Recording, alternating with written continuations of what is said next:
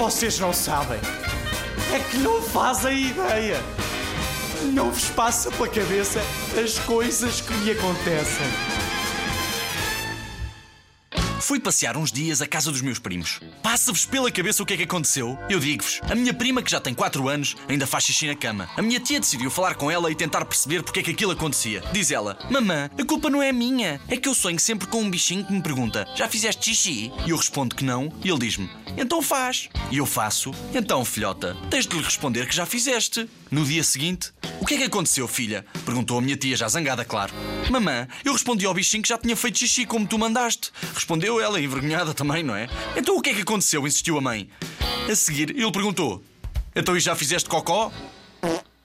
Noutra manhã, ela decide acordar a casa toda a gritar: Mãe! Gritou logo pela manhã. O que foi, filha? Perguntou a minha tia que vem a correr do outro lado da casa. Tive um pesadelo horrível, muito, muito realista. Sonhei que estava a comer esparguete, respondeu a minha prima. A comer esparguete? E o que é que isso tem? perguntou a minha tia. É que, é que eu não consigo encontrar o atacador do meu sapato. Durante estes dias, o meu tio levou o meu novo primo ao pediatra. Senhor doutor, o meu filho completou hoje seis meses e até hoje ainda não abriu os olhos. Não abriu os olhos, disse o médico. Oh, homem, quem ainda não abriu os olhos foi o senhor.